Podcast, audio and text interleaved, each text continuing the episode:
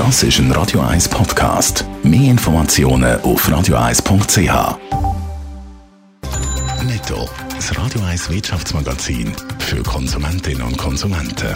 Adrian Sutter. Die deutsche Restaurantkette Vapiano ist Konkurs. Das gilt aber nicht für die internationalen Ableger, also für die Restaurants, die in der Schweiz unter anderem in Zürich betrieben werden. Wegen der Massnahmen vom Bund sind die Restaurants im Moment ja sowieso geschlossen.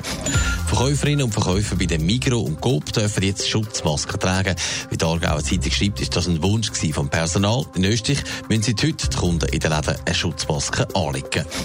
British Airways will 36.000 Angestellte beurlauben. Die britische Fluggesellschaft hat laut Medienbericht mit den Gewerkschaften einen Deal ausgehandelt, dass 80% der Belegschaft im Moment nicht arbeiten müssen. Es soll aber keine Entlassungen geben, hat BBC berichtet.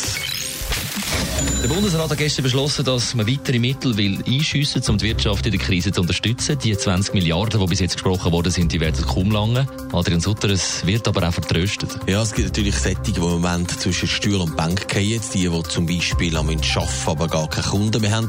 Wie zum Beispiel Taxifahrer, die keine Kurzarbeit machen können, aber keine Kunden haben.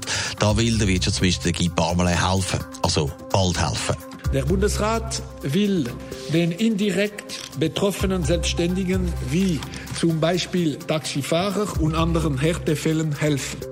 Aber der Bundesrat betont auch, allen können wir nicht helfen. Es werde Fälle geben, die zünftig unten müssen.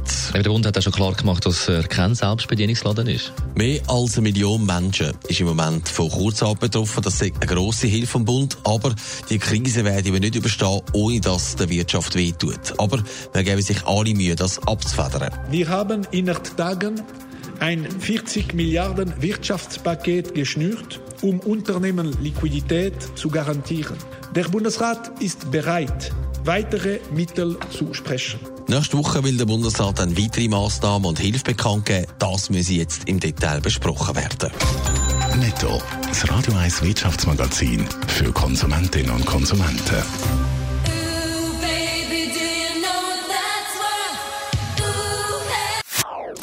Das ist ein Radio 1 Podcast. Mehr Informationen auf radio1.ch.